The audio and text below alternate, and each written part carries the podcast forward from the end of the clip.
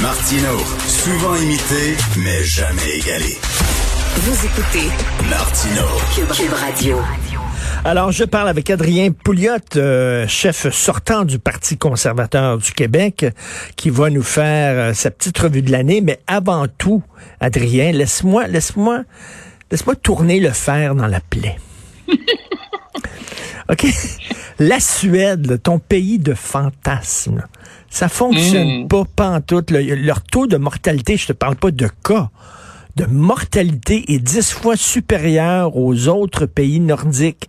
Leur système de soins intensifs est en train de péter aux frettes. Ça ne fonctionne pas.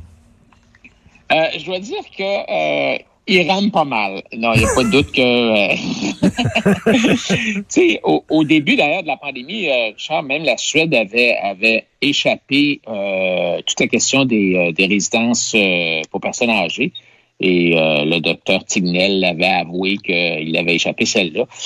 Alors, écoute, moi, ce qui me ce qui me fascine dans, dans toute cette histoire-là, c'est que tu regardes des pays euh, ou même des États limitrophes. Tu regardes aux États-Unis, euh, si tu prends ben, par exemple certains États aux États-Unis qui sont euh, collés un sur l'autre, et certains sont ouverts, d'autres sont fermés à clé, euh, verrouillés, confinés au coton. Et finalement, les courbes sont toutes pareilles. C'est c'est décourageant, là. Tu sais, t'as Oui, l'impression oui, non, il y a, a- tu sais, il y a- aucun pays qui s'en sort vraiment bien. On est tous Non, dans la même ça. chenoute, là. On a essayé différentes affaires. La Suède a essayé quelque chose, puis d'autres pays essayent d'autres affaires. Il y en a qui confinent, d'autres qui confinent pas. On est tous dans, dans, dans, la même, dans la même chenoute.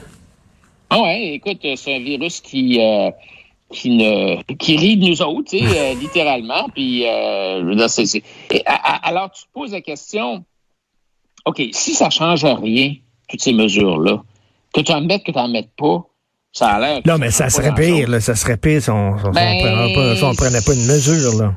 Ben, Moi, moi, ça me tente pas, ça me tente pas. si Écoute, là, attends une minute, là, il y a des gens là, qui, at- qui attendaient pour se faire opérer là, des chirurgies extrêmement importantes pour leur cancer, puis c'est reporté parce qu'ils peuvent Ah oui, pas. non, ça oui. Ils peuvent Non, pas. ça, Non, non, hein, que- on veut pas. Moi, c'est un C'est sûr que notre système de santé euh, nous a complètement euh, planté, là, complètement planté. Mais est-ce que en tout cas, tu sais, c'est une discussion qu'on a eu souvent là, pendant l'année. il faut tenir compte aussi du fait que les confinements, ça a des conséquences euh, psychologiques, ça, tu sais, les suicides, la- l'alcoolisme, etc., etc. Tout à fait. Mais, ah, euh, là, je veux faire ta revue de l'année en P. Ouais. Ok, serait alors- des P. Alors, mon premier P, j'ai- plusieurs P. euh, P pour pandémie, c'est pas P pour pouliette, P pour pandémie. Alors, un, c'est, le premier, c'est comme un combiné peur-panique. OK. Moi, ça m'a frappé euh, comment est-ce que la peur est un motivateur extraordinaire. Et quand tu veux euh, que les gens fassent quelque chose, pour pas utiliser le mot euh, quand tu veux contrôler les gens, parce que si tu dis ce mot-là, ça va me faire de complotiste, mais la panique et la peur, c'est quelque chose qui a été fantastiquement efficace pour tous les gouvernements. Je ne parle pas seulement de Legault, là, mais tout le monde, là, pour euh, encourager les, euh, les populations à accepter les, les restrictions assez extraordinaires sur nos droits et libertés individuelles qu'on a, qu'on a eues. Mon autre P, c'est pareil. Pareil. aux, pareil aux autres. L'Organisation mondiale de la santé a- a, tu sais, émettait des directives et des fois, j'ai eu l'impression que le docteur Arruda, là, je me demandais si c'était pas sur le payroll de l'Organisation mondiale de la santé, dans le sens où il, tu sais, il y avait pas vraiment, puis, puis en fait, on vient d'en parler, c'est très difficile, ça a été très difficile pour certains pays de ne pas suivre l'orthodoxie euh, euh, virale de l'Organisation mondiale de la santé.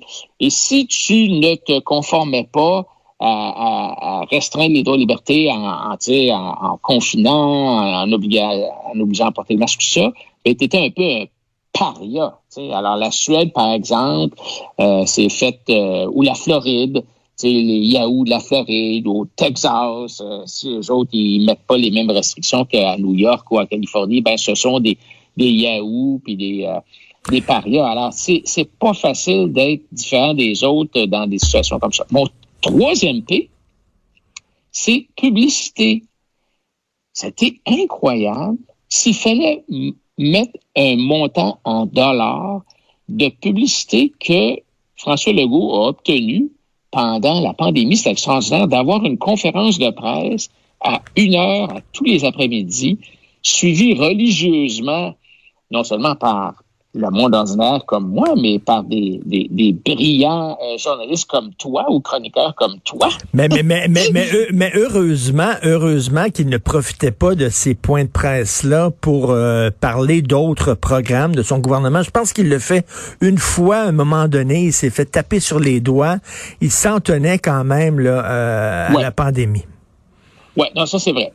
un autre P, c'est preuve dans le sens où, euh, puis on revient un peu à ce qu'on disait tantôt, ce virus-là nous a vraiment euh, donné beaucoup de fil à en termes de, de, comprendre euh, la science, de prouver l'utilisation des mesures, de comprendre pourquoi, par exemple, le meilleur exemple, c'est les masques. au début, le docteur Arruda, non, non, pas besoin de porter les masques, ça donne rien. Mais tu sais, tu sais pourquoi il disait ça? C'est parce qu'il en ben manquait. il n'y en avait pas. par après, c'est parce qu'il ben oui. Mais tu sais, ça va, ça va plus loin que ça. Euh, tu sais, est-ce qu'on devrait euh, euh, restreindre les contacts? À quel point, tu sais, par exemple, le lavage des mains, ou est-ce que le, le, virus peut se transmettre?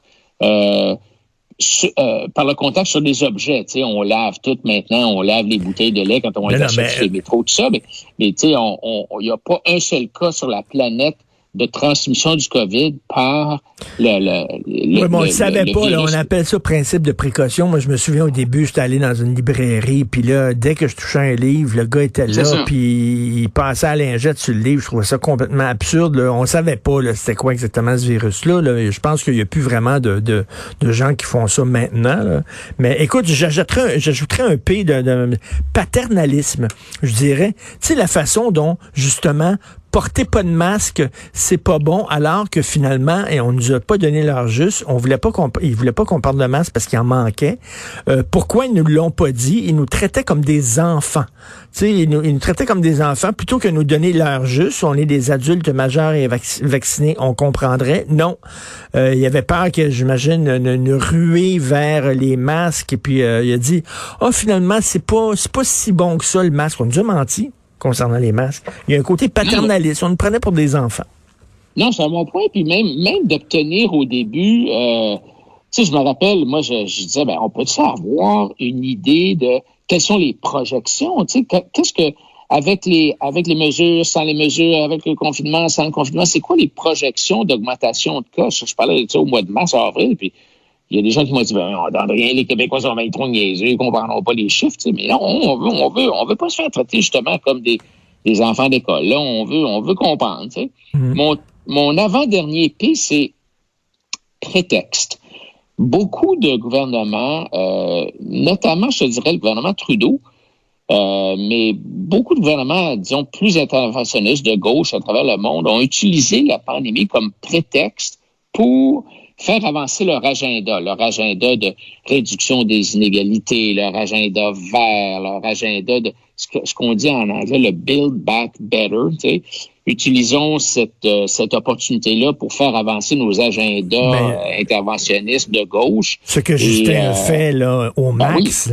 Au max. Au max, au max, au max. Alors, tu sais, euh, on va euh, en profiter pour euh, faire financer des entreprises vertes mm. pour, en tout cas, toutes sortes de raisons qui ont vraiment rien à faire avec le virus, mais il y a une expression en anglais qui dit Never let a crisis go to waste. Exactement. utilisons, utilisons toujours une crise en, en tant que gouvernement pour augmenter nos pouvoirs, augmenter notre démocratie, augmenter notre interventionnisme dans l'État.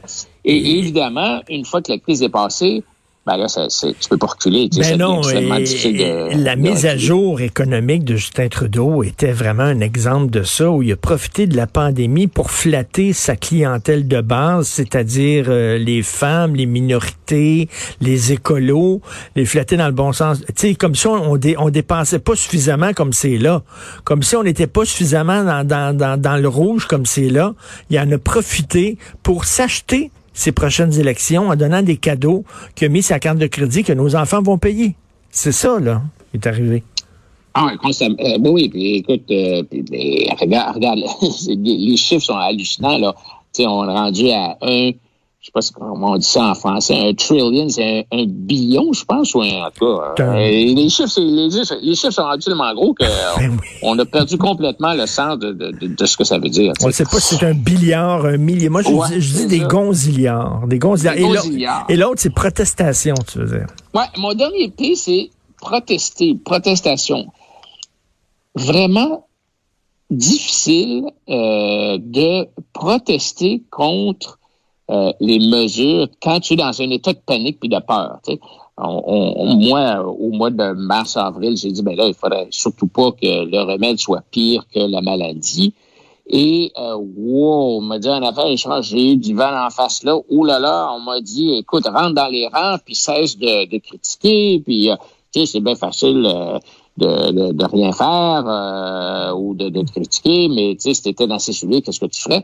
Alors, c'est vraiment... Remarque que là, ça a changé un peu. Là, je... on voit que M. Legault a un petit peu plus de difficultés. Tu sais, Écoute, c'est une, une, une, très euh, mauvaise euh, fin d'année pour M. Arruda.